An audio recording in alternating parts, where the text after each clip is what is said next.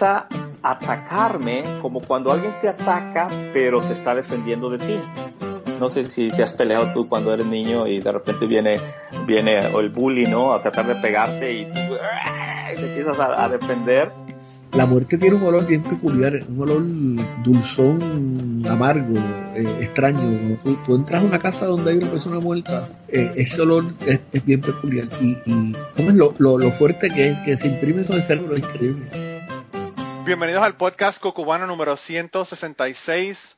Esta semana tenemos un invitado que hace un tiempito quería tenerlo y de verdad que me alegro mucho que pudiésemos coordinar para hoy para grabar porque quiero hablar con él de un tema que me apasiona eh, un tema que bueno ustedes las personas que me llevan siguiendo desde hace mucho tiempo saben que los temas de religión sectas y todo ese tipo de cosas me interesan muchísimo y conmigo tengo hoy a Rafael Candelaria que nos va a hablar de, de ese tema de una secta en específica cómo cómo está Buenas noches, estoy muy bien. Y saludos a, todos los que nos están escuchando.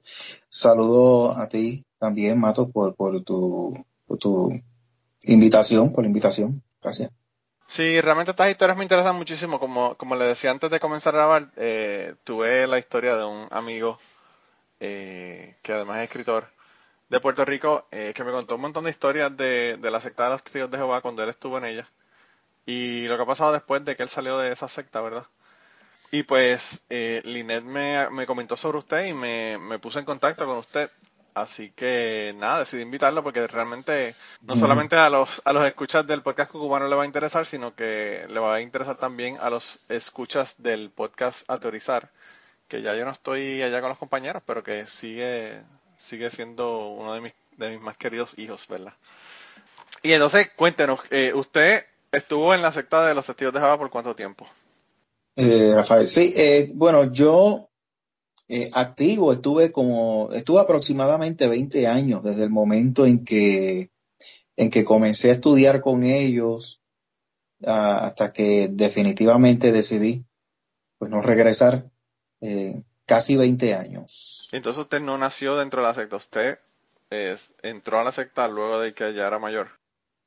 Eh, yo no nací ahí. Sin embargo, eh, mi familia, de, por parte de padre, eh, desde los años 60 eh, y principios, finales de los 60, principios de los 70, ellos ya estaban teniendo asociación con los testigos de Jehová. Mi abuela, mis tíos, ellos sí ya estaban teniendo cierto tipo de asociación y actividad con los testigos de Jehová. ¿Y esto fue en Puerto Rico o en dónde fue esta, esto? Eso fue en Puerto Rico. Puerto Rico, entre las zonas de Carolina, eh, especialmente la zona de Carolina, San Juan. O sea, sí, porque ahora no está viviendo en Puerto Rico, pero, pero por eso le pregunto que si fue en Puerto Rico o en Estados Unidos. Eh, bueno, cuando yo me hice testigo de Jehová, cuando yo me acerqué a ellos, definitivamente, pues yo vivía en Puerto Rico. Eh, yo estaba viviendo en, en el área de, entre Cupé y Trujillo Alto. Ahí, donde vive, donde vive mi querida hermana, donde sale la pantera de vez en cuando. la pantera esa que aparece eh, eh, de vez en cuando por ahí se da la vuelta. Eh, pues nada, yo, a mí siempre me ha parecido interesante porque yo, no sé, yo como que las personas que están en los testigos de Jehová desde pequeño, como que obviamente los entiendo porque están ahí, pero eh, ¿qué hace que una persona, qué le hace tan interesante a una persona para, para meterse dentro de la secta de los testigos de Jehová? ¿Qué fue lo que usted le, como le llamó la atención o cómo entró en contacto eh, y comenzó a participar de las reuniones? Bueno, eh, yo principalmente, pues como le dije, por la influencia familiar, como mis padres en sí, ellos no eran personas religiosas. Okay, okay. Eh, posteriormente, pues yo fui criado por, por un, eh, por, por, mi padrastro y mi mamá también, pero eh, ellos no eran personas religiosas, sí, ellos tenían cierto grado de, espiritualidad. Sin embargo, la mayor influencia de una práctica religiosa que yo tuve fue la parte de los testigos de Jehová, aunque sí yo tenía una abuela por parte de madre que era evangélica, pero no me llamaba mucho la atención eh, eh, la iglesia evangélica como tal, sino me, de momento me llamó la atención los testigos de Jehová porque ellos, ellos eran tan eh, bien metódicos en la manera de enseñar las cosas, bien sistemáticos. Eh, muchos libros, yo veía tantos libros de tantos colores eh, y, las reuniones y todo, y, los veía tan serios, pues yo pensé en un momento dado que el día que yo decidiera practicar una religión, pues eh, me haría testigo de Jehová, pero era como una decisión, no en sí porque yo estaba convencido de algo, sino pues porque por tradición, por influencia familiar. Eso fue lo que me, atrajo principalmente. Y como en el caso mío, también sucede en el caso de, muchas personas, eh, se convencen inmediatamente o rápidamente en momentos en los cuales, en los cuales están pasando eh, por un momento de vulnerabilidad. Es un asunto emocional, eh, quizás la pérdida de un ser querido o el rompimiento de una relación, una depresión, algún motivo de tristeza específicamente, en ese momento en, el cual eh, se sienten desesperados, ese es el momento en los cuales ellos se encuentran vulnerables. Y, también puede ser personas, por ejemplo, que tengan adicciones, o sea, alcoholismo o lo que fuera, que a veces no tienen apoyo en ningún otro lado y las personas en la iglesia le dan ese apoyo, ¿verdad? Y, eso no, ocurre solamente en los, testigos de Jehová. Yo pienso que todas las religiones como que explotan esa ese lado del asunto, ¿verdad? Para, para conseguir más personas para sus, eh, como sus miembros, ¿verdad? Sí, ahí esa es el arma más efectiva. Eh, dos armas bien efectivas. Eh, que, tiene la religión en general, eh, las sectas especialmente, y los testigos de Jehová la tienen como algo muy efectivo, es los momentos de vulnerabilidad o tristeza, de congoja, y el otro es el miedo. O sea, esas dos, eh, esas son las dos armas más efectivas que utiliza eh, el sistema religioso para, para acaparar o, mejor dicho, conseguir gente, ¿no? Sí, y, yo pienso que luego de que la persona está, pues también tenemos el asunto de la, del, ¿verdad? El, sacar a la persona de sus círculos sociales y familiares, que yo pienso que es una de las cosas más, más duras, ¿verdad?, que, que pueden ocurrir cuando uno está en una secta en general y también en los testigos de Jehová ocurre. Eh, hay, hay personas que yo conozco que son testigos de Jehová que cuando se salieron perdieron todo contacto con su familia, que seguían siendo testigos de Jehová. Entonces, es como que, yo no sé, yo pienso que sería aterrorizante el hecho de uno pensar que no va a poder interaccionar con la familia de uno, que no va a tener ese apoyo, ¿verdad?, de, amistades y de amigos eh, dentro, de la, dentro de la iglesia. Eso pasa mucho, pero especialmente eh, el trauma psicológico que viene a raíz de esa desasociación eh, surge porque e, especialmente para con los que nacen ahí, porque los que nacen siendo eh, testigos de Jehová no conocen nada más, no conocen el resto del mundo eh, como, como una persona normal, sino que desde pequeño le meten en la cabeza que el, el mundo es todo satánico, todo maligno, todo es horrible, que no te va a ir bien, que todo es un peligro, que donde único usted está 100% seguro es dentro de la secta. Y obviamente eso no te da a ti la oportunidad de conocer otras personas, o no solamente conocerlos, sino tener algún tipo de asociación, eh, que lo conozcas más a fondo, eh, que confíes en ellos. Porque estos niños que nacen como testigos de Jehová y van creciendo, eh, en la escuela se les hace bien difícil asociarse eh, y tener una vida social. Bueno, eh, los testigos de Jehová no celebran ni los cumpleaños, que es como que la cosa más básica dentro de la interacción de niños, ¿verdad? Con sus compañeritos en la escuela y todo lo demás. Ellos eh, simplemente han eliminado de la vida de, de sus adeptos todo tipo de actividad que envuelva socializar. Y obviamente ellos fomentan la actividad que envuelve socializar, pero únicamente entre ellos, como las reuniones cristianas, o mejor dicho, no tan cristianas, pero las reuniones entre ellos y la actividad de predicar en las asambleas, ese tipo de actividad que solamente son testigos de Jehová. Y si van a hacer una fiestecita, pues es más bien una actividad en la casa de uno de ellos e invitan a unos cuantos y se limitan a, ellos, a eso nada más. Si se van de vacaciones, pues entre ellos nada más. Y cortan todo tipo de relación con el resto del mundo. Cuando estas personas de momento eh, explotan, abren los ojos y se dan cuenta eh, desde el corazón y uno dice, esto no anda bien. Aquí esto no, no, no puede, no, es como lo pintan. Dios no puede estar aquí, pero a la misma vez tienen miedo de salir porque eh, como no se han asociado con nadie en el mundo, no han probado nada, incluso hasta a veces fomentan el que no vayan a la universidad. Miren, eso iba a comentar, eso iba a comentar que no tienen, no tienen ni, siquiera una opción para trabajo luego de que salen de eso, ¿verdad? Exacto, eh, se vuelven totalmente dependientes y al estar dependientes, no tener un ingreso suficiente, pues aún adultos todavía están viviendo en los lares de sus padres y su familia porque no tienen suficiente como para, eh, para, para pagar una, miren, la lista, renta, agua, luz, teléfono, comida, la gasolina, el automóvil, mantener el automóvil en buenas condiciones, que eso requiere también gastos. Una ropa decente, porque no es que sea lujos, pero ropa decente, calzado decente, el cuidado físico, plan médico, plan dental, seguro de vida, seguro de accidentes, porque nadie es invulnerable. Eh, en fin, mantener no un estilo de vida, sino mantener lo básico de la vida hoy día. Eso requiere mucho dinero. Y, claro, claro. No, y, no solamente eso, que, o sea, puede que la persona tenga trabajo y tenga todo lo demás, vamos a ponerle que una persona así tenga trabajo fuera o whatever.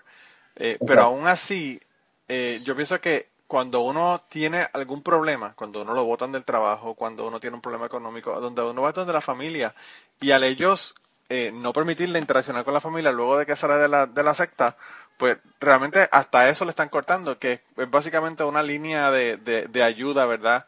Que tiene dentro del, del, grupo familiar que ya la pierde al salir del grupo de los testigos de Jehová. Sí, y eso sirve entonces de chantaje para que regresen. Sí, es de verdad que los tentáculos son bastante, bastante intensos. sí, es un chantaje.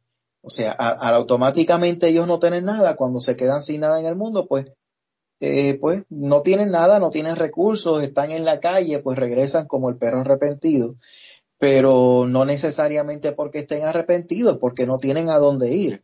Y eso es parte también de, de, los dogmas, de las enseñanzas que ellos tienen, porque ellos enseñan también eh, y utilizan como ejemplo eh, unas expresiones que utilizaron o, que, o que mencionaron los, los apóstoles cuando Jesús dijo, ustedes se van a ir. Y uno de los apóstoles le dijo, especialmente Pedro, le dijo, pero ¿a dónde iremos? Si solamente tú tienes dichos de vida eterna. Entonces ahí eh, los testigos se quieren aplicar eso a ellos mismos, diciendo a la secta, al grupo, a la religión. Exacto, que solamente los testigos tienen dichos de vida eterna. Así que aunque hayan problemas dentro de los testigos de Jehová, aún graves, ¿a dónde irán? ¿A dónde irán los testigos si no, si no conocen otro lugar? Entonces tienen que soportar los problemas internos porque en ningún otro lugar van a tener dichos de vida eterna. O sea, es algo totalmente contradictorio. Eh, definitivamente. Wow, sí, sí, de verdad que es súper fuerte es muy triste lo que están pasando muchos de los que nacen y crecen ahí. Yo no nací ni crecí ahí. Eh, estuve ahí 20 años de mi vida. Yo prácticamente gasté toda mi juventud adulta, o, o, mejor dicho, toda mi adultez temprana, que fue desde los 18 años hasta los 38 años. Yo estuve una ahí. Vida, una vida, un montón de tiempo. Prácticamente mi adultez temprana, esa es la etapa eh, eh, de, la flor de la juventud. La flor de la juventud, como, como adulto, yo la viví eh, como testigo de Jehová. yo no pude tener un matrimonio digno. Yo, a pesar de que yo no nací ni crecí ahí, pero gasté mi vida ahí. Y yo no pude tener un matrimonio digno, no pude desarrollarme profesionalmente como realmente quería. o sea, yo de verdad no, eh, tuve una vida en la cual estuve absorto ahí y a la larga cuando salí, menos mal que todavía me quedaba un poco de juventud, porque a los 38 años todavía soy bastante joven. Y... Claro, a los 38 años uno puede irse a la universidad y estudiar una carrera completa y trabajar y tiene todavía un montón de vida por delante. Pero uno mira hacia atrás, yo no sé, yo no he estado en esa situación, pero yo miraría para atrás y diría, wow, qué increíble cómo he perdido yo 20 años de mi vida. O sea, eh, si yo miro hacia atrás, ahora mismo tengo 44 años. Si yo miro hacia atrás, 24 años, yo estaba en la universidad. Después de eso yo estudié maestría, después de eso me mudé para acá, después me casé, tuve tres hijos. O sea, es una vida, como, como usted dice. Eh, esos 20 años, es un montón de tiempo, es un montón de tiempo. Y es el tiempo donde toda la gente, como usted dice, están yendo a la universidad, preparándose, consiguiendo un buen trabajo, haciendo las cosas que uno, que uno quiere hacer en la vida, ¿verdad? Y esas son eh, cosas que están pasando ahora. Actualmente yo tengo 47 y, o sea, yo me alejé de los testigos a los 38.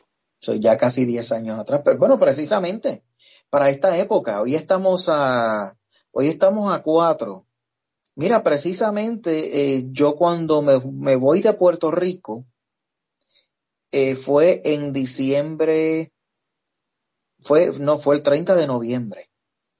En diciembre primero fue que comencé a trabajar en una oferta que me hicieron en Pensilvania. O sea que prácticamente eh, en estos días se cumple, o hoy, es martes, bueno, ayer, por, para efectos, ¿no? Para los efectos se cumple un año un año no, perdón, una década, diez años específicamente, de yo por fin... comenzado y salido y comenzado a, hacer su vida prácticamente.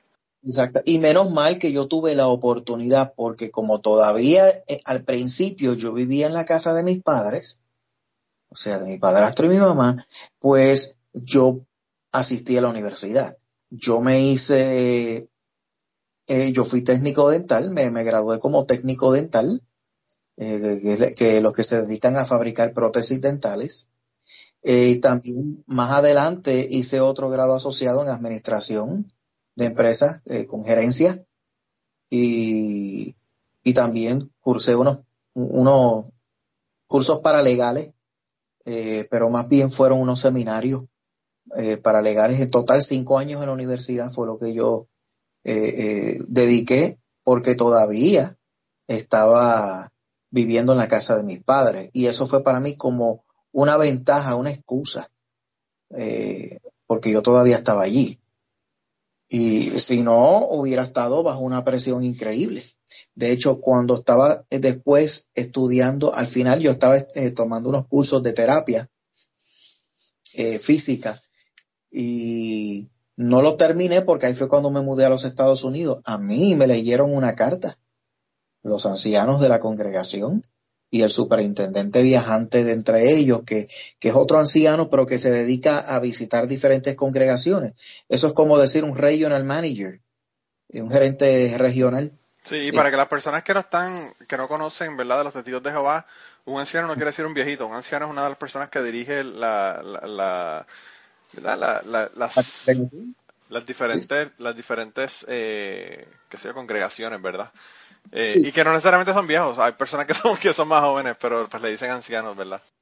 Sí, es un, título, que, que es con mismo, pastor, ministro, reverendo, pues un, título, anciano.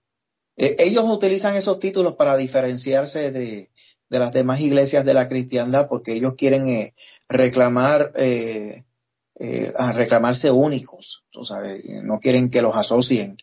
Pero yo siempre he dicho que que en todas las religiones que afirmen ser cristianas hay virtudes y defectos y los testigos de Jehová no son la excepción. Claro, claro, no, y, yo siempre, o sea, yo, como ya le comenté, yo soy ateo, pero yo reconozco que hay mucha gente buena en las religiones, mucha gente que está tratando de vivir la vida correctamente eh, para, para bien, ¿verdad? Y hay un montón de gente que no, y entonces, pues el hecho de que uno, o sea, no se puede pintar con brocha ancha el asunto uno tiene que también tener eh, mucho cuidado cuando uno dice, ah, yo he escuchado, por ejemplo, ateos que dicen, ah, la gente que, que son creyentes son unos brutos. Realmente no, son unos brutos. Eh, cada cual tiene las razones por las que cree o no cree, ¿verdad? Eh, pero, pero no sé, yo pienso que, que a veces nosotros eh, dentro de la comunidad de los ateos, eh, pintamos con una brocha muy ancha. Y pues yo he conocido mucha gente que son tremendas personas, que son religiosos y que, y que viven su vida para hacer el bien y para, para los demás más que para ellos incluso. Eh, pero, pero pues, eh, yo no sé, yo pienso que en el caso de los testigos de Jehová, eh, hay unas cosas que a mí me, me, me, chocan muchísimo y me molestan incluso. El asunto, por ejemplo, de ellos no permitir transacciones, eh, transfusiones de sangre, eh, es una cosa que a mí me afecta muchísimo, sobre todo cuando se trata de niños, que una transfusión de sangre le podría salvar la vida y ellos no lo permiten, ¿verdad? Eh, y, realmente están dañando a terceros, están dañando a un niño que realmente no tiene la capacidad de decidir todavía si quiere o no quiere la, transfusión de sangre. Eh, esas cosas a mí de verdad que me afectan muchísimo y me molestan muchísimo de, las creencias ¿verdad? que tienen los testigos de Jehová. Sí, al principio, eh, después de yo, yo siempre tuve mis dudas en cuanto a, esa doctrina. Y, yo decía, pero es que realmente es así, porque es que yo no veo ahí que, que realmente eso se relaciona a una transfusión de sangre. Pero yo siempre lo respeté y estuve dispuesto hasta morir por esa causa, eh, aunque no lo entendía. Yo simplemente me, como, como todo testigo de Jehová, pues uno se deja llevar por eh, las directrices de, que, ejercen sobre uno en la congregación. Pero obviamente con el tiempo, cuando me llené de valentía, eh, que fueron precisamente los últimos cinco años, y quiero decir que todavía yo estaba entre los testigos de Jehová y a mí me tomó cinco años eh, definitivamente irme. O sea, ya yo estaba dudando fuertemente en mis últimos cinco años de esos 20 que yo estuve ahí. Lo que pasa es que yo todavía tenía como algo de fe de que las cosas iban a mejorar, pero yo veía que las cosas seguían más bien empeorando. Y ese asunto de la sangre fue una de ellas.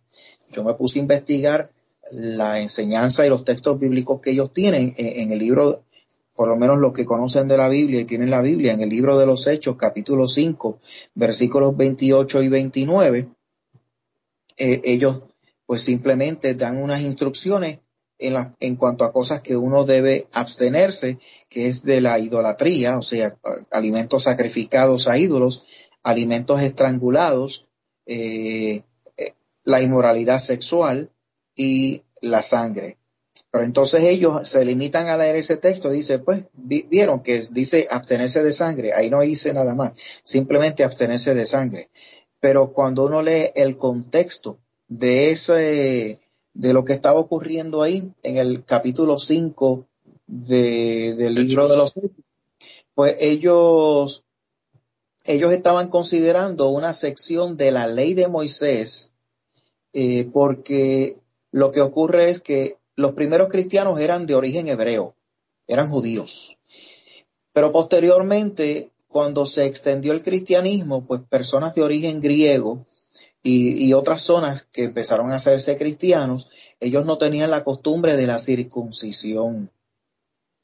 De modo que los cristianos de origen fariseo, que fueron fariseos en un momento dado, estaban exigiéndole a los cristianos de origen griego que se tenía que practicar la circuncisión y eso hizo que surgiera una controversia, una disputa, una, eh, un altercado eh, en la congregación cristiana entre los varones, de modo que los apóstoles, junto a Pablo, Bernabé y otros ancianos capacitados, hombres capacitados, ellos consultaron las escrituras, que en ese momento eran únicamente las escrituras hebreas y especialmente el libro de la ley de Moisés, y ellos después de analizar eso, ellos dijeron al Espíritu Santo y a nosotros nos ha parecido bien no añadirles ninguna otra carga ¿Qué carga? Las cosas de la ley de Moisés a los cristianos, salvo estas cosas, las cosas que mencioné.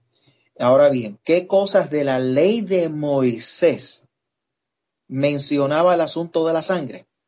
Lo único que la ley de Moisés menciona en cuanto a la sangre es no comerla, no comer alimentos estrangulados, o sea, que no, que no hayan sido degollados, que la sangre no haya sido derramada, eh, y, que eso lo comparten los, judíos y lo comparten los musulmanes también. Exacto. Y no hacerse culpable o cómplice de la muerte de un ser inocente. Si nosotros vamos a la ley de Moisés eh, y, algunas partes de las escrituras hebreas que, tienen ciertas historias, ahí se resalta la experiencia de David. David, en este caso, eh, el rey estaba en guerra. Muchas personas estaban muriendo a causa de una fuente, por decirlo así, un pozo eh, en las cercanías de, allí, de esa zona. Y muchos hombres derramaron sangre a causa de ese pozo.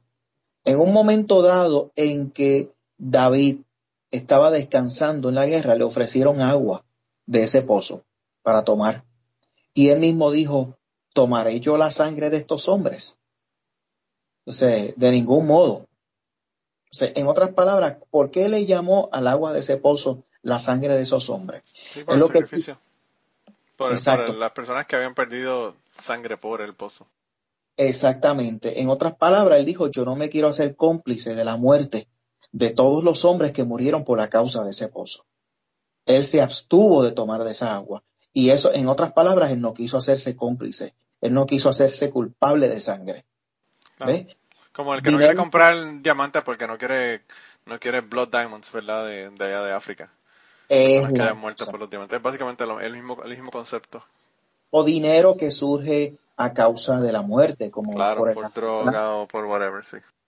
Exacto, y, y en eso los testigos de Jehová son más culpables, porque se ha descubierto que los testigos de Jehová en un momento dado, si no todavía, estaban depositando su dinero en los hedge funds de las Islas Caimán, sí. Eh, y ese, eh, los testigos de Jehová, en, cuando depositan su dinero en esos hedge funds, lo que están es compartiendo intereses con otros negocios ilícitos que tienen que ver con el narcotráfico y que tienen que ver con la venta de armamentos bélicos. Todo ese dinero se deposita en, la, en, el, en el mismo fondo y cuando eso genera intereses, esos intereses todos lo comparten. Así que los testigos de Jehová o la Watchtower en este caso, el cuerpo gobernante está compartiendo intereses con narcotraficantes y fabricantes de armamentos. Y yo, no, sé si usted sabía, pero eh, el Vaticano es uno de los de los eh, de los grupos, ¿verdad? Que tienen más acciones en las en el stock de Beretta de las de las de los armamentos, ¿verdad? De pistolas. Así que son muchos los hijos del muerto, ¿verdad? Son muchos los que padecen de ese mal. y los testigos no son la excepción. ¿Ve el punto? O sea, ¿qué significa realmente abstenerse de sangre? Abstenerse de sangre significa abstenerse de comerla, abstenerse de comer alimentos no debidamente degollados o estrangulados y abstenerse o evitar a toda costa lo más posible hacerse culpable, tanto directa o indirectamente o cómplice de la muerte de un ser inocente. Ahora yo me pregunto, ¿el asunto de la transfusión de sangre incluye eso? No, porque tú no te la estás comiendo. Cuando usted come sangre, la sangre se digiere y se destruye inmediatamente en el sistema digestivo. De pasar la sangre de un sistema a otro para mantener con vida a una persona, eh, ahí tú no estás destruyendo la sangre. Ahí tú la estás manteniendo intacta para mantener con vida. Tú no estás matando ni dejando morir a nadie. Tú estás ayudando a mantener. claro, por el contrario, estás ayudando. Exactamente. Ahora, otro puntito que fue bien interesante, que eso lo leí yo en un comentario en YouTube, porque yo hice un vídeo hablando de este mismo tema. Y recuerdo que una persona dijo, ¿cómo es posible que, que sea eh, pecado eh, donar sangre y a su vez no sea pecado utilizar fracciones o partículas de la sangre para tratamientos médicos. Porque ahora los testigos de Jehová dejaron como un asunto de conciencia simplemente el que se puedan utilizar ciertas partículas o ciertas fracciones de los componentes sanguíneos para algunos tratamientos médicos. Como las plaquetas, por ejemplo. No, la plaqueta es el componente principal. Hay cuatro componentes principales para la sangre, que son los glóbulos rojos, glóbulos blancos, plaquetas y plasma. Pero dentro de los glóbulos rojos hay unos ingredientes, por decirlo así, unos componentes menores que se han utilizado para tratamientos médicos. Lo mismo que algunas fracciones o componentes de las plaquetas. Y lo mismo sucede con los glóbulos blancos y con el plasma. Hay ciertas proteínas, ciertas, ciertas partículas, ciertos organismos, ciertos ingredientes, por decirlo así, que componen estos cuatro componentes principales.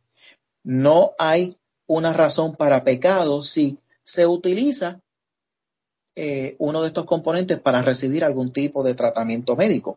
Pero entonces la pregunta es quién donó la sangre para que ese, para que esas fracciones, esas divisiones se llevaran a cabo a través del laboratorio. Alguien tuvo que donar la sangre. O sea que se tolera el pecado de la donación sanguínea, pero no se considera pecado utilizar o dividir esa sangre en las fracciones que sean necesarias para recibir un tratamiento médico. Ahí hay una total contradicción en la doctrina. Esa parte, fíjate, esa parte yo no la sabía. De que, de que yo, yo pensé que ellos no permitían nada, ningún componente en ninguna parte de la sangre de... Hay, hay testigos que la conciencia le molesta al grado que prefieren no utilizar absolutamente nada. Pero hay otros testigos que si es para salvar su vida, pues si se deja como conciencia, pues acuden a todo lo que la conciencia le permite para salvar su vida. En este caso pueden recibir un tratamiento una vacuna. Hay vacunas que se han desarrollado a partir de unos componentes de estos, de, de estos, de estas fracciones, unas fracciones de estos componentes de la sangre. O y sea, ellos las aceptan. Y ellos las aceptan. O sea que ahí eh, no se puede decir que, que, están pecando. Sin embargo, la sangre se tuvo que donar antes. O sea que están tolerando la donación y otra, eso me acuerda a principios del siglo XX, hasta mediados, los testigos de Jehová prohibían los, eh, los trasplantes de órganos, porque eso ellos lo consideraban como un acto de canibalismo. Eh, y sin embargo, tú no te estás comiendo el órgano, tú no te estás comiendo el corazón. No, ellos están manteniendo intacto el órgano y lo están eh, trasplantando al cuerpo de una persona que lo necesite para seguir funcionando. ¿Ve? Y eso pues ahí lo dejaron como asunto de conciencia. Pero mientras estuvo en vigor la doctrina de que eso era pecado, murieron miles en los hospitales. Como si eso consolara, como si la nueva doctrina de conciencia consolara a los familiares de todos esos que murieron en el hospital. Es una locura. La gente de Christian Science también tienen una, una aversión ahí a los doctores y hay un montón de niños que mueren eh, porque no lo llevan a, a los médicos y, mueren de cosas totalmente tratables como diabetes o, un tumor eh, benigno que tienen que no, no lo tratan. Eh, de verdad que una, es una locura el uno pensar, ¿sabes? Yo, ¿qué convicción tiene que tener un padre para tener un hijo en una situación tan difícil como esa y no eh, llevarlo a un médico para que le den lo que necesita para, para salvarse, ¿verdad? Exactamente. A veces yo pienso en eso y pienso que es una locura, pero, o sea, todavía más loco es montarse en un avión y, y restrayarlo contra una torre y matar cuatro mil personas. O sea, eso, esa es la convicción máxima, porque tú tener un hijo enfermo, pues el hijo el que se va a morir, no eres tú, pero tú montarte en un avión y tirarlo contra un edificio porque te, dicen que si eres mártir vas a tener sentidos vírgenes y vas a llegar allá al paraíso y toda la cuestión. Todavía eh, eh, eh, eso es un nivel de convicción, pero brutal, de verdad que yo eso no lo puedo ni entender, ni entenderlo. yo simplemente no puedo tolerar cualquier tipo de grupo, sea religioso o no, que envuelva el hecho de que uno se tenga que estar sometiendo al control de otra persona a ciertas reglas y, el que uno ya se vea obligado a, hacer eso. Mira, incluso este, yo, yo tengo, eh, una vez yo, yo pensaba, eh, quería asociarme a una asociación de, motoristas, eh, motociclistas. Pero entonces eso, una persona me dijo, mira, no hagas eso. Yo digo, ¿por qué? Y de porque si te metes en una asociación vas a tener que estar yendo a todas las reuniones, vas a tener que estar pagando unas cuotas. Si no vas a una reunión, una actividad, te tienes que pagar como una multa eh, y cosas así. Yo dije, pues mira, yo, yo acabo de salir de los testigos de Jehová. ¿Para qué rayo me voy a meter en una asociación así? Tú sabes, basta que ya de control. Y, y no lo hice. No lo hice. Y, sí, estuve una vez, visité, a mí me invitaron allá en, Pensilvania a una iglesia episcopal y yo fui un par de veces y no estuvo mal.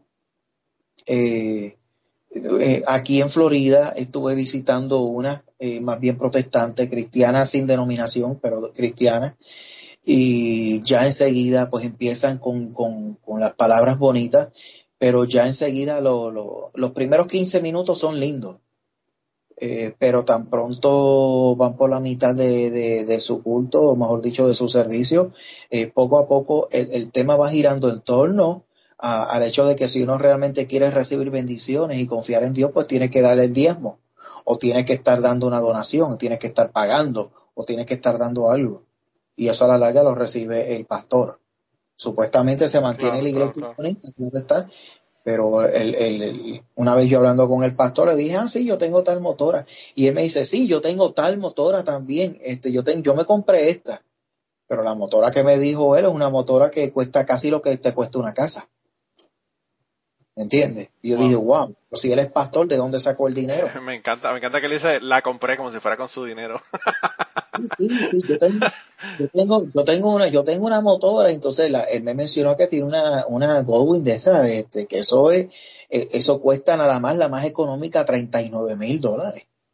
Wow, wow, sí, sí, sí. es motora, motor y media lo que tenía el hombre. Una motora de 39 mil dólares, con eso por lo menos yo me, yo, yo di el prontazo de una casa. Este, claro, claro, claro eh, eh, con eso yo puedo comprar una casa en foreclosure cash o puedo comprarme un mobile home decente. Esos mobile home que parecen casotas. Que tienen double wide, double wide que le llaman. Sí, eh, esos mobile home te cuestan 40 mil dólares ahí fácil, pero tú entras, eso es lujo, eso es lindo. Y lo único que tienes que pagar es la cuota de, mantenimiento y, y, la renta del lote. Pero, o sea, y con eso se compra una motora una motocicleta. Es increíble. Y la gente de la de la gente de la iglesia sufriendo para dar el diezmo para que él se compre la motora. Exacto, y, y eso es la motora y no me quiero imaginar el carro y la casa. bueno, y la casa de los Estados Unidos no tiene, no tiene que pagarle contribuciones sobre ingresos sobre la casa. Sí, cuando son pastores, pues lo, todo lo ponen como pues un asunto de servicio.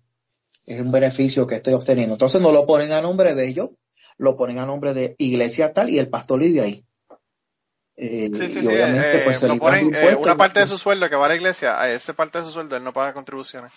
Que por cierto, ahora, ahora tiene una demanda al IRS, al IRS, el Freedom from Religion Foundation, para ver si pueden eliminar eso, pero no creo que vayan a avanzar mucho, de verdad que es bien difícil que lo, que lo quiten.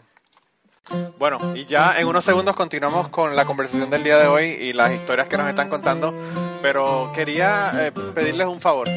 Lo más importante que les voy a pedir es que compartan este podcast, compartan en sus redes sociales, vayan a iTunes, déjenos un review si quieren para que las personas nos puedan encontrar en iTunes. Y si además de eso te gusta nuestro podcast, te gusta lo que hacemos y quieres apoyarnos, pues yo creo que la mejor forma de apoyarnos es ir a patreon.com slash cucubano y allí puedes hacer una donación ya sea mensual o de una sola vez para contribuir al podcast y tener acceso a un montón de contenido que no está en el podcast regular. Así que nada, ve, apóyanos y nada, regresamos con la conversación del día de hoy. Una de dos cosas. O los ponen a pagar impuestos para que mejore la economía del país o eliminen el IRS y ya ellos estarían entrando un tema político fuerte. Me darían a mí, me dirían a mí que soy este antipolítico, enemy of the state o cosas así, enemigo del Estado y no. Eh, yo preferiría que lo pongan a pagar impuestos y así no me, no me vuelvo anti, anti sociedad, sino más bien este, me, me, me volvería una persona que procura justicia para todos. Yo pienso que por lo menos que tengan las mismas exigencias que tienen cualquier otro non-profit de tener que dar eh, ¿verdad? Eh, sus libros, poner sus libros eh, disponibles para que la gente los vea. Que ni siquiera eso lo tienen que hacer las iglesias. Eh, de verdad que eso es, terrible. Esa, la cantidad de dinero que se mueve por las iglesias es brutal. Por eso es que, por eso es que ellos no, no quieren que se, que se cambie la ley, ¿verdad? Ajá. Exactamente, ¿no? porque les beneficia. Y entonces eh, estos tipos de religiosos son los que posteriormente hacen sus donaciones internas para financiar las campañas políticas de aquellos que a la larga van a legislar a favor de ellos. Claro. O sea, eso es un beneficio mutuo. Eh, y eso pasa en los Estados Unidos, pasa en Puerto Rico, eso pasa en todos los países. Realmente la fuerza que tiene, la fuerza política que tienen las iglesias es, es, bien brutal. O sea, y los políticos tienen que, ¿verdad? Eh, hacer la camita a ellos para que voten por los, por los políticos. O sea que, pero eso desde tiempo inmemorial yo pienso que la iglesia ha estado mezclada con la con la clase política, porque es un, es, como usted dice, es, un, es una forma de tú controlar a la gente y es una forma de uno poder eh, hacer que un grupo en bloque apoyen a una persona que sea un político. Eh, pero entonces la otra cosa que yo le quería preguntar es ¿cuándo, entonces usted comenzó a ver qué, fueron las cosas, aparte de la sangre, ¿verdad? Eh, usted comenzó a leer libros de afuera que no estaban autorizados, empezó a ver personas que eran ex de Jehová hablando. ¿Cómo fue que usted comenzó entonces a, moverse desde de estar 100% dentro de la secta a salir completamente fuera de la secta después? Pues ni una cosa ni la otra, ninguna de lo, de, lo que usted mencionó. Yo me, yo empecé a ver lo que estaba pasando internamente, cosas que estaban atentando contra mi propia moralidad, cosas que estaban atentando contra mi conciencia, contra, contra el uso de la razón misma. Eh, por ejemplo, yo vi conductas entre muchos que no eran las más apropiadas. Yo vi actos de corrupción. Eh, ahí se fomenta mucho que el cristiano verdadero rinde cuentas al César, o sea que, le paga a César, le da a César lo que es de César, eh, que paga sus impuestos. Sin embargo, eh, yo no vi, o sea, yo vi en algunos, incluyendo ancianos nombrados, que cometían fraudes fraudes contra el Departamento de Hacienda en Puerto Rico, que es lo que es el IRS aquí. Eh, yo vi conductas impropias eh, de jóvenes testigos de Jehová, que obviamente eran hijos de ancianos. Eh, me enteré de muchos casos de adulterio, inclusive por parte de ancianos nombrados. algunos de ellos todavía lo tenían secreto. Supe de un anciano eh, que incluso fue hasta que era familiar mío, padre mío. Eh, o sea, e, era familiar mío. Eh, la, expresión padre mío fue, fue una expresión, ¿no? Pero, pero fue un familiar mío que tuvo un amante por más de 20 años. Dentro, y ella también era ministro de tiempo completo. Y, y él era casado. O sea que yo supe eso y cuando lo cuando siempre tuve mis dudas, no tenía las pruebas, pero sospechaba. Y hace poco me enteré de que por fin ya explotó la cosa. Después de, más de 20 años yo escuchando eso. Bueno, más de 20 años, si hace 10 años me salí, yo escuché eso desde principios de yo estar con ellos, desde hace 30 años ya eso era un hecho. O sea, estamos hablando de que él estaba jovencito él tenía esa mujer diamante. Que, también era testigo de Jehová. Eso a mí me hizo tropezar mucho. Eh, vi eh, un personas que, que, llegaron, otro que también, anciano, ministro de tiempo completo, y posteriormente alcanzó mayores privilegios también eh, en, en, caso de adulterio, pero como yo fui el único que lo vi, pues ahí entra el dogma que tienen ellos, el protocolo, el tecnicismo, de que se necesitan dos testigos para que una acusación o un testimonio sea verdadero. Al yo ser el único, yo no pude acusarlo. Yo hablé de eso con dos ancianos, pero como era mi palabra solamente, pues no pudo progresar la acusación. y se dejó todo ahí y yo me quedé, wow, ¿cómo es posible? O sea, vi muchos casos muchos casos de adulterio, tanto de parte de hombres como de parte de mujeres, especialmente casos de mujeres, casos de drogas, casos de alcoholismo interno. Y en el Eh, caso del escándalo que hay ahora con, con los abusos sexuales, ¿usted no vio nada de eso mientras estuvo en el grupo? Esa fue la parte principal y la parte culminante. En la parte culminante de mi vida como testigo de Jehová, yo servía como anciano, en este caso le llaman superintendente presidente. Ahora tienen otro término, ahora el término que utilizan es el coordinador del cuerpo de ancianos. Yo estaba presidiendo una congregación y uno de los ancianos nombrados, eh, jovencito él, me, me mencionó que una joven le, confesó, le dijo que ella había sido eh, molestada sexualmente por parte de su padrastro, quien también era testigo de Jehová. Entonces su madre se enteró de esa situación.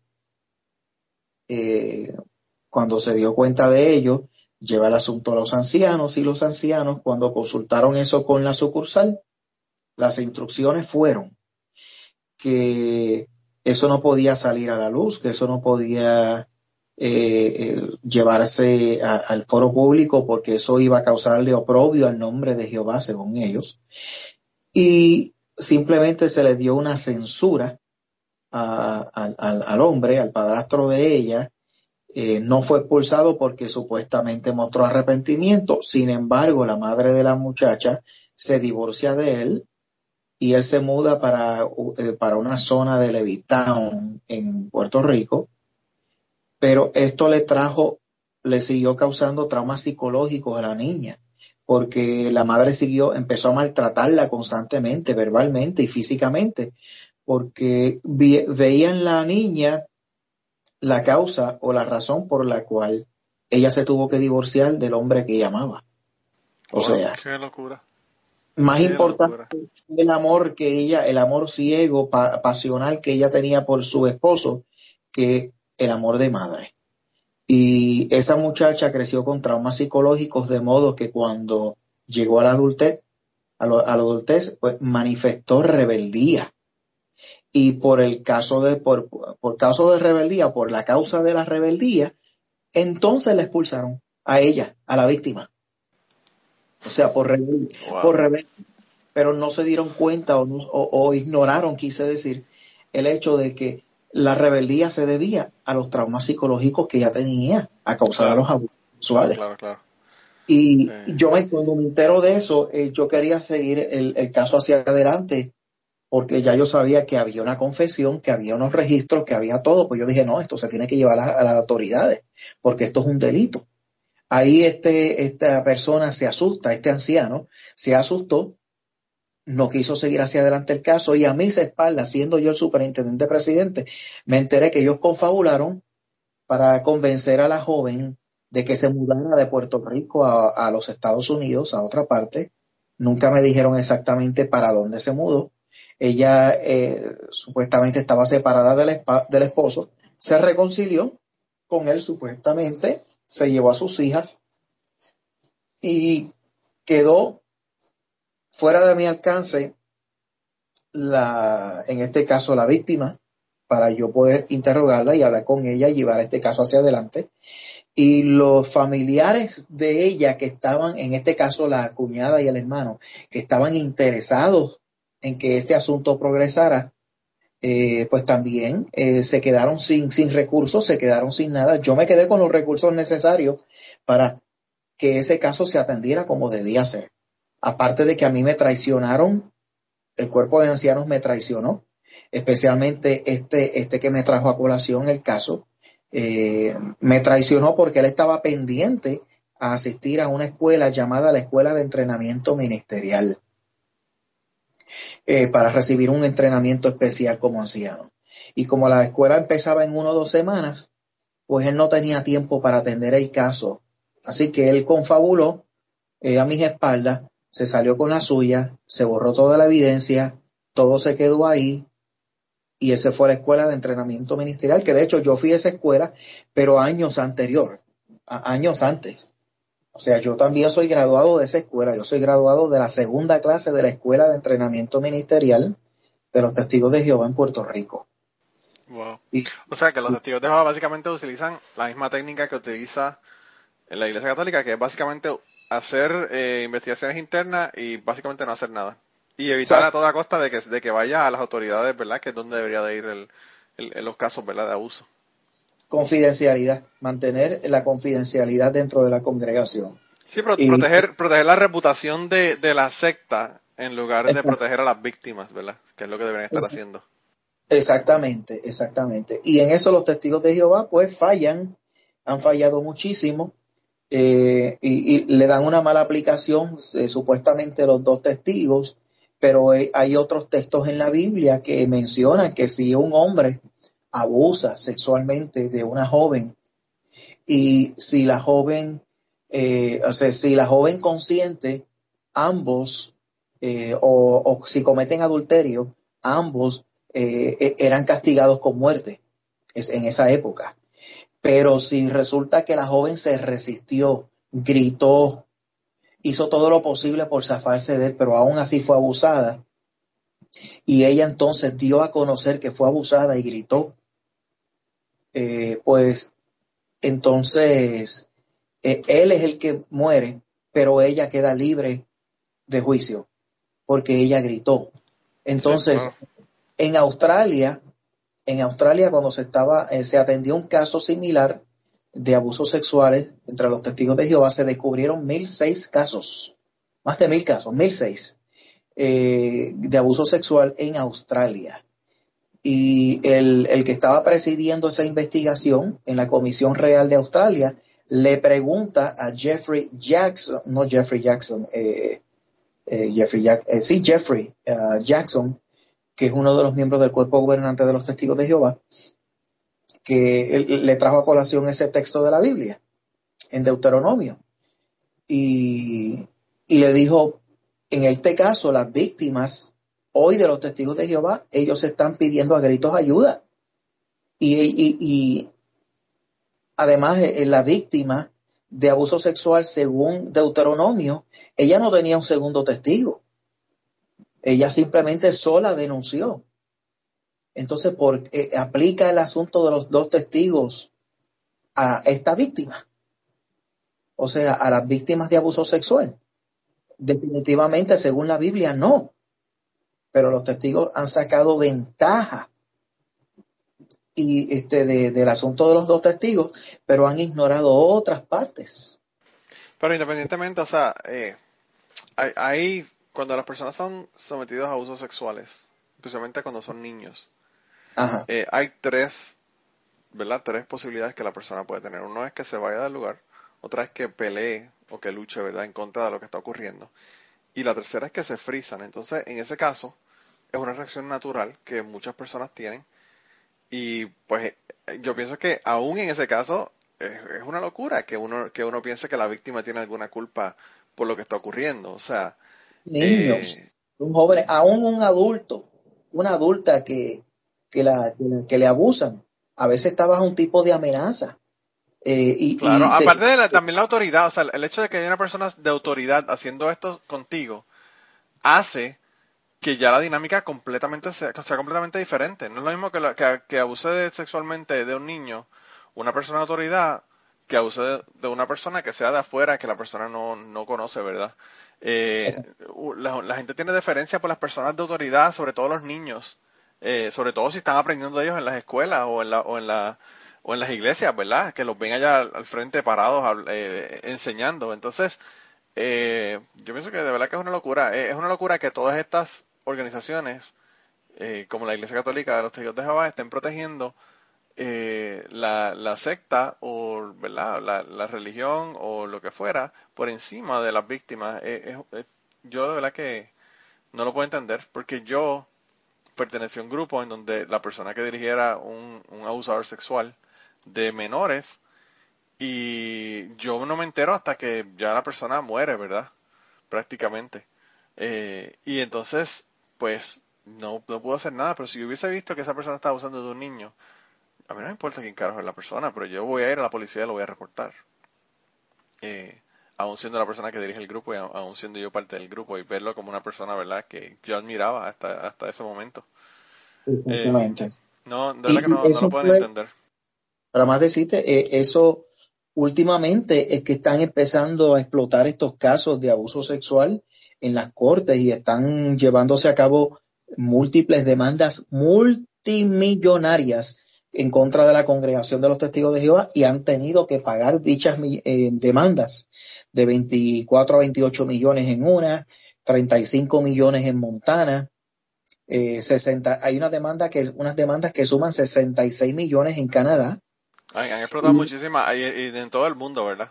Eh, igual que la Iglesia Católica, la Iglesia Católica ahora mismo tiene un, lío con el revolú de Pensilvania que eso pique se extiende. Ahí hay un reporte que tiene 300 casos en, en solamente una, una congregación, ¿verdad?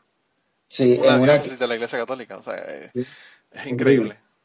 En, en, Australia tengo entendido que hay una demanda que eh, suma, mm, o sea, la, la, demanda colectiva suma más de 280 millones de dólares. Wow.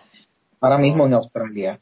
Eh, y, se están todavía analizando y llevando a cabo los casos eh, a raíz de todo. O sea que esto está surgiendo como un asunto popcorn, por decirlo así, eh, como un efecto, el efecto popcorn, que empieza a explotar uno, un rato explota otro. El efecto dominó que se cae uno detrás del otro y, y, sigue, sigue la cadena. Exacto, pero el efecto popcorn es que empieza uno, a rato otro, a rato otro, pero de momento todos empiezan a explotar a la vez. A la misma vez, claro. Eso es lo que está pasando eh, ahora mismo en la congregación de los testigos de Jehová. Hace un mes salió una noticia eh, bien fuerte en Argentina. Mira que los argentinos tenían una lucha grande también, eh, los ex testigos de Jehová argentinos contra la congregación de los testigos de Jehová por lo mismo, por el asunto de los abusos sexuales. Y ya por fin se llevó a cabo eh, un, caso en el cual se declaró culpable a dos personas en la congregación de los testigos de Jehová, porque ya se descubrió por testigos y todos eh, eh, que quiénes eran esas personas. Y una, al principio, la, organización de los testigos de Jehová en Argentina, en Buenos Aires, negó que estas personas fueran personas activas al momento de los hechos. Pero como unos testigos de Jehová se enteraron de ese asunto, se indignaron y por fotos atestiguaron en la corte y dieron a conocer que esas personas estaban activas al momento de los hechos. Y eso automáticamente los declaró culpables, están pagando con cárcel entre 15 a 18 años de cárcel eh, a cada uno y automáticamente fueron expulsados de la congregación después que surge todo esto. Pero eso marcó un precedente en Argentina porque ahora en Argentina se están, eh, eh, se están eh, envalentonando, por decirlo así, estos grupos y, y, sí, este, me alegro mucho de que, no de que haya sucedido eso, pero de que estén teniendo la valentía necesaria para empezar a denunciar estos casos. Claro. y, yo, y yo creo que también la otra cosa que me, que me agrada que está ocurriendo es que eh, la gente ya está perdiéndole la tolerancia a este tipo de abuso. La gente está hastiada, hastiada de escuchar sobre estos abusos y que no pase nada con esas personas que son los abusadores. Exactamente. Y con las organizaciones que los están ocultando, porque, ¿sabes?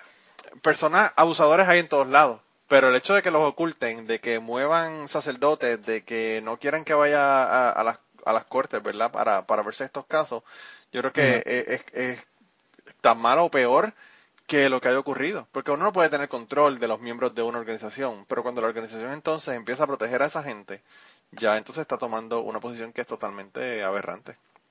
Exacto. Sí, sí. Este, y ahora algo me llama la atención el hecho, ok, este, usted, ¿verdad? Eh, Manolo Mato, usted menciona pues, que usted es ateo. Eh, y el, ateísmo, en muchos de los casos, en, algunos casos surge por personas que después de un tiempo razonan y llegan a la determinación.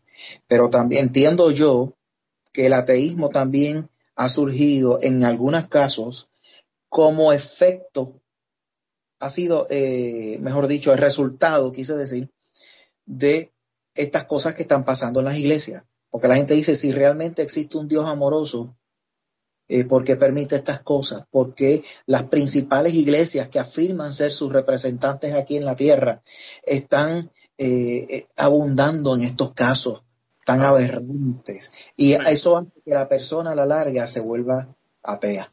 Y no, no es que yo esté eh, justificando el creer o no creer, porque eso es, hasta un, eh, eso es un derecho. En la Constitución de los Estados Unidos se garantiza el ateísmo, eh, se respeta. en, la, en el Acta de Derechos, el artículo 18 del Acta de los Derechos Humanos, también se garantiza el derecho que tienen las personas de ser ateas. también de creer y no creer, de cambiar de posición, de punto de vista, o sea que eso es un derecho, pero como eh, yo personalmente, a raíz de las experiencias que tuve como testigo de Jehová, no es que dejé de creer en sí, pero sí se afectaron mis puntos de vista en cuanto a quién es Dios y cómo es Dios. Porque si los principales enseñanzas de quién y cómo es Dios, eh, eh, pues me, me transmitieron a Dios de cierta forma, y entonces en, las principales iglesias están ocurriendo estas cosas también, es todos estos desastres, pues e, eso a veces afecta, afecta la manera de uno ver, de uno ver este, su creencia y uno las reconsidera. Y no es que uno dudó o no dudó, pero eh, yo sé que algo inteligente debe haber por ahí porque de la nada no surge la inteligencia. Solamente la inteligencia produce inteligencia. Sí, lo que eh, pasa es que en mi, en mi caso yo lo que hice fue que estudié, leí sobre el asunto y además de eso yo soy científico, yo estudié ciencias ambientales o tengo un montón de estudios en biología y en química eh, y como que no veo, realmente la razón por la que yo no creo en Dios, yo soy ateo agnóstico, porque pues hay creyentes agnósticos, ateos agnósticos, ateos que son ateos que, que creen que no es posible y están seguros, convencidos de que Dios no existe, eso yo realmente no llego a ese punto porque yo puedo, yo estoy abierta a que me convenzan en cualquier momento, ¿verdad? Si veo algo. Como, como buen científico estoy, eh, estoy abierto a que se me puedan cambiar la forma de pensar cuando vea pruebas de, de, que, de que las cosas no son como yo pienso que son, ¿verdad? eh, pero, pero yo básicamente fue por estudio. Realmente no, no veo ninguna prueba de que, de que, de la existencia de Dios. Y por esa razón es que porque, por la que no soy, no soy creyente. Pero, pero como le digo, o sea, yo pienso que, que cada persona tiene, tiene derecho a, a, creer o no creer lo que quiera. Y yo, y yo pienso que, que lo importante realmente es uno eh, mirar hacia adentro y, y ver eh, yo pienso que si nosotros seguimos los valores, por ejemplo, de los humanistas, eh, pues yo pienso que las cosas serían mucho mejor de lo que son ahora. Te digo una cosa, yo soy cristiano humanista. Claro. yo soy cristiano humanista en el sentido de que eh, la historia de Jesucristo para mí me es muy interesante. Eh, si existió o no como lo enseñaron, fue una persona excelente, fue muy me encanta, me encanta la historia, me, me, encanta los dichos de, de lo que eh, o quién fue Jesucristo, de quién fue Jesús, independientemente de que se diga que eh, es o no es divino, pero desde el punto de vista humanista, o sea, lo que ese hombre hizo, lo que ese ser, ese personaje hizo por otros, no solamente que murió en la cruz, porque todo el mundo resalta únicamente, pues murió en la cruz por ti, arrepiéntate y acéptalo. No, aparte de eso, es las cosas que él enseñó que tiene que ver con valores humanos. Eh, y el sermón del monte lo que, lo que resulta son los valores humanos, si te fijas bien. Yo tengo issues con el, con el sermón del monte, pero bueno, eso, eso si empezamos a hablar de eso probablemente estamos hablando una hora. del monte, el sermón del monte para mí eh, son más bien valores humanos, porque ahí habla acerca del trato que se le da a los demás, el trato que tú le debes dar a tu prójimo, cómo a, a, a, tu semejante, o cómo tratarlo. Eh, porque hay mucho prejuicio. Él combatió ahí el prejuicio. Claro, no, no, en eso sí estamos de acuerdo, definitivamente. Eh, eh fue los valores humanos. O sea, yo, yo soy cristiano en cuanto a valores humanos y, y, soy bien humanista, bien humanista, bien humanista. Eso es, realmente esa es la, el humanismo realmente es mi, qué sé yo, vamos a, por poner una palabra mi credo, ¿verdad? las cosas que yo sigo. Porque realmente el ateísmo realmente no, no te da nada de, no te establece nada de, de cómo vivir tu vida. El ateísmo realmente es una contestación a una pregunta. ¿Tú crees en Dios, sí o no? Eh, y los ateos, pues cada cual escoge, ¿verdad?, la manera que va a llevar su vida. Pero yo sí estoy, o sea, yo soy miembro del American Humanist Association eh, y, y, creo en los valores humanistas como usted, ¿verdad? Eh, y yo pienso que, que si Dios existiera, eh, yo creo que habría mucha de la gente que son creyentes que tendría muchas cuentas que darle, ¿verdad?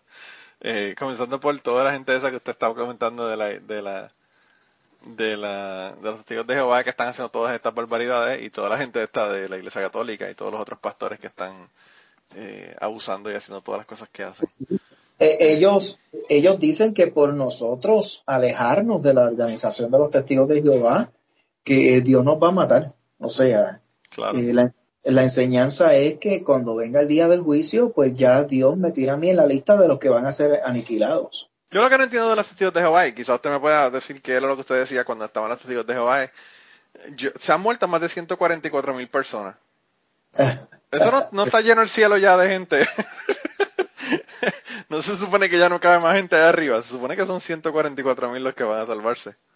Mira, el que me diga a mí que desde el tiempo de Jesucristo para no han habido 144 mil cristianos que hayan recibido el Espíritu Santo. Para cristianos verdaderos, claro, sí, porque han habido cristianos de los no verdaderos.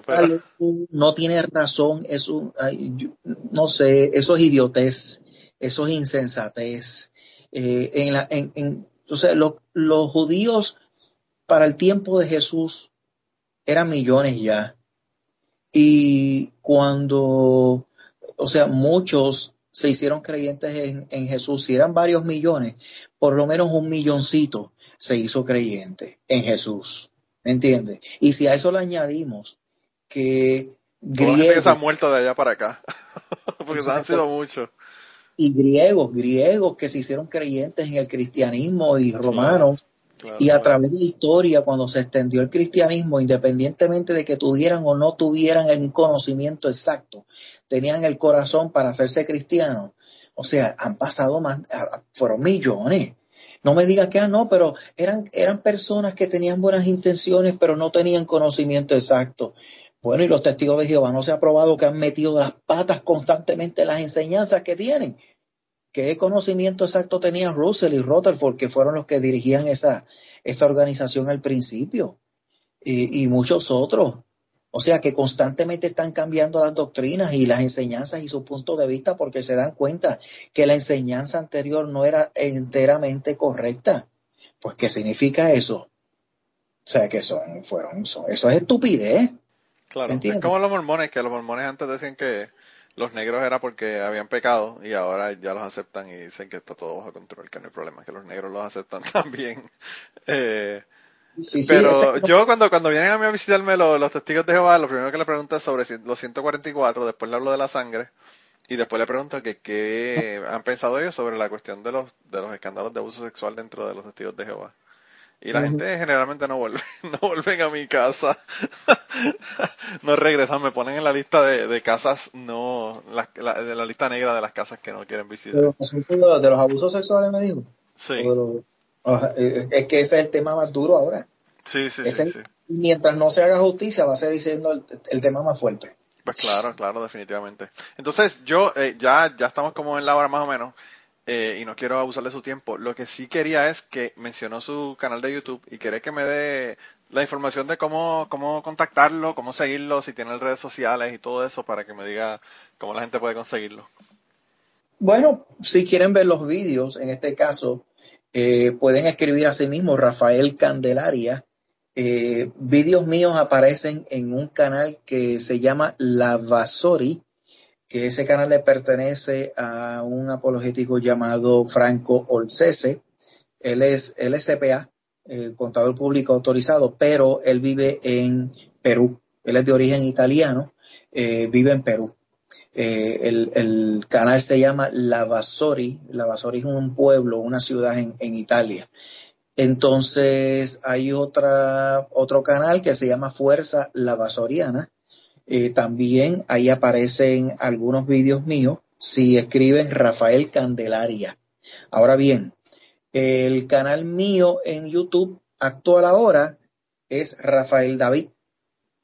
O sea que si pones Rafael Candelaria, puede que aparezca Rafael David también por ahí. Y en Facebook, en Facebook hay, un, hay una página que se llama Hablando la Verdad sobre los testigos de Jehová, Puerto Rico. Hablando la verdad sobre los testigos de Jehová, Puerto Rico. Y ahí lo pueden conseguir. Y si todavía, después de haberle dicho todo esto, no entienden, ustedes van a www.cucubanopod.com y ahí van a tener todos los enlaces de cómo conseguir a este hombre para si quieren hablar con él, seguirlo, ver sus videos y hacer todas estas cosas. Eh, además de eso, no quería que se me olvidara. Sí. hay otro email también en el cual pueden comunicarse. Es hablando la verdad TJ de Testigos de Jehová. Hablando la verdad tj.com. Ok. Ese es. Eh... Sí, eh, eso le pertenece a. Pero espérate, ¿esto es un email o un website? Eso es un email. Eso es un email. Hablando la verdad, at TJ. No, no, hablando la verdad, TJ. TJ, así mismo. Hablando la verdad, TJ. ¿Arroba qué? Eh, punto com, eh, eh, Yahoo. Arroba, arroba yahoo.com, ok, perfecto. Esa es la parte que no, no, no, no, dijo anterior y por eso estaba confundido, si era un website o un, email. Hablando la verdad, tj at yahoo.com. Ok, perfecto. Eh, sí, además de lo que quería mencionarles que además de eso quería recomendarles para las personas que no lo han escuchado y que han llegado últimamente eh, el episodio que les mencioné al principio sobre David Caleb Acevedo, que es la persona con la que yo hablé, que es mi amigo que es ex testigo de Jehová y nos cuenta de un montón de cosas, ¿verdad?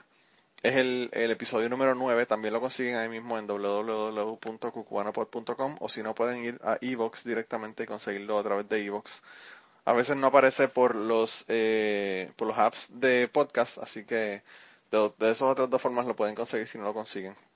Y los eh, libros de los libros los libros de David Calet donde habla del asunto se llaman El Oneronauta y El diario de una puta humilde. Y ahí él comenta, ¿verdad? Y habla sobre todas las cosas que le ocurrieron mientras estuvo dentro de, los, de la secta de los testigos de Jehová. Sí, dígame. Así, ¿era eh, con, cubano o cucubano? Me dijo. Cucubano. Ok, sí, ok, sí, está bien. Sí, sí, no, porque yo también, este, yo siempre me intereso en, ver otros canales, tanto de Estados Unidos como Puerto Rico, de Australia, eh, de Inglaterra. Eh, veo muchos y algunos en, en, Latinoamérica que pues arrojan más luz en cuanto a cosas que tienen que ver con los testigos de Jehová. Eh, de verdad que si usted escribe únicamente ex Jehovah's Witnesses en inglés, va a aparecer muchos de estos o ex testigos de Jehová y aparecerán varios canales también de diferentes personas. Y van a hablar cada cual, aunque hablen de los mismos temas, pero cada cual va a hablar de acuerdo a su experiencia.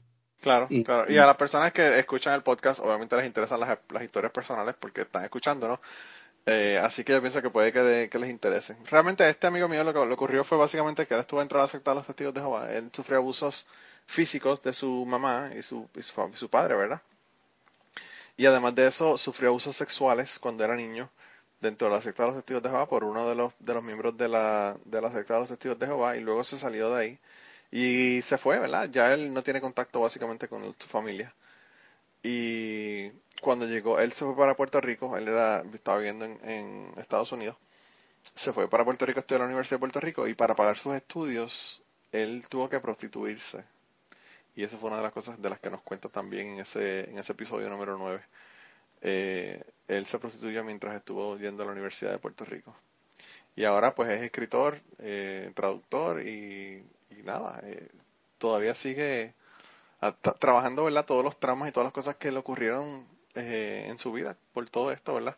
Hay una, hay una, una eh, psicóloga que ha definido esto como Religious Trauma Syndrome. Es básicamente el, el trauma, el síndrome de trauma religioso que le ocurre a muchas personas por, ¿verdad? por este tipo de, maltratos, abusos y de, y de estar en sectas y en grupos que son así bien controladores. Eh, así que para las personas que les interesa, pues también pueden, pueden leer sobre eso. Y de verdad, eh, Rafael, yo de verdad quiero darle las gracias por haber compartido conmigo eh, en el día de hoy. De verdad que es súper interesante la conversación. Yo espero que a la gente le haya gustado tanto como a mí. A mí estos temas, como le dije, de verdad que me interesan mucho, me fascinan. Eh, son los temas que hablamos también en autorizar. Eh, porque pues realmente son cosas que, que nos indignan. A veces a mí me dicen, ¿por qué los ateos son tan eh, tan corajudos, tan, siempre están enojados, ¿verdad? Estamos enojados por estas cosas que pasan con la religión a veces. Que pasan en el nombre de Dios, precisamente. Mira, yo todavía no he visto a una persona ejecutando a otro, sentenciando a muerte en el nombre de la nada. Claro. claro. sí, yo creo que eso no, no ocurre. Eh, aún los que se hacían llamar ateos, como los, como, como, eh, qué sé yo, Lenin, ¿verdad? Pues él realmente creía que él era Dios. él creía que él era Dios. Eh, como, como ocurre también con, con el, con el dictador eh, norcoreano, ¿verdad? Como los tres, ¿verdad? Porque han sido el abuelo, el papá y el hijo ahora, Kim Jong, Kim Jong Un, ¿verdad? Pero, todos, todos creen que son Dios. La gente dice, no, la gente son ateos, no, no son ateos, ellos son Dios. Por lo menos ellos se creen eso, ¿verdad? Me llamó la eh, atención Putin que dijo que en la nación de Rusia, primero es Dios, luego la patria. Sí, eso, eso es bien interesante porque eso es una cosa que ha cambiado, ¿verdad? Con Putin. Antes no era así, antes era al revés, antes ellos no querían saber de la religión. Y ahora Putin como que, como que ha no sé si que se ha dado cuenta de, cómo se puede manejar la gente con la religión, pero como que últimamente como que está asociándose con la cuestión religiosa. Mira lo que le pasó a, las chicas de Pussy Riot, ¿verdad? Que fueron a protestar en una iglesia y las metieron presas y todo el asunto, le hicieron el juicio. Eh, por nada, por cantar realmente, por cantar una canción. Eh, así que eh, las cosas han cambiado, han cambiado que, que están casi irreconocibles, ¿verdad? Ya ni, ni, ni Rusia está reconocible. Pero sí, de verdad, la, pasé súper bien. Me, encantó hablar con ustedes. Muchas gracias de verdad, Linet, por, por eh, establecer el contacto. Sabe que cuando, cuando quiera eh, darse la vuelta por acá, tiene la invitación abierta. Solamente me tiene que mandar un mensaje, tiene mi, información ahí para contactarme. por ahí eh, son hermanos míos, así que en Illinois vive uno de mis hermanos, el otro vive en Wisconsin y otro vive y una hermana en Ohio. Así ah, que pues están, están, al ladito, están ahí todos al ladito. Sí, sí, si se da la vuelta por acá, me avisa y nos tomamos un café. Claro que sí, y cualquier otra cosa a la, orden. muchas, muchas, muchas gracias por el tiempo eh, y, por, y por, compartir su experiencia y su y sus historias de qué fue lo que le ocurrió allá dentro de, de los testigos de Jehová. Y a la gente que nos está escuchando, la semana que viene tenemos otro invitado que va a estar bien interesante, así que no les voy a dar ningún ninguna idea de quién va a ser la persona pero escúchenlo. De verdad que va a estar tan interesante como esta, como esta charla que tuvimos hoy con eh, Rafael Candelaria. No sé decirte Rafael o decirte Rafael David Candelaria, pero bueno. Eh, pero de verdad que nada, eh, entonces nos vemos. Un abrazo y siga, siga dándole candela a esta gente porque se la merecen, ¿verdad? no, descansaré, no descansaré hasta que vea la justicia. Sí, eh, hay que ser así, hay que ser así porque hay cosas que uno no puede dejarlas pasar definitivamente. Hay víctimas de por medio, por eso no podemos descansar. No podemos, no podemos, así mismo es. Creo que esas son las mejores palabras para darle final al podcast de hoy. Ok. Siempre a la orden. Gracias por todo. Buenas noches. Buenas noches, sí. Un abrazo. Bye bye. Igual. Y antes de terminar esta semana, queremos darle las gracias a las personas que nos han ayudado con el podcast. Raúl Arnaiz nos hizo el logo y a Raúl, eh, sus trabajos los consiguen en homedecomic.com. Así que dense la vuelta por allá y chequen los trabajos de, Raúl que están brutales. Y la canción del podcast la canta Maida Belén con Rafaelín en la guitarra y Kike Domenech en el 4.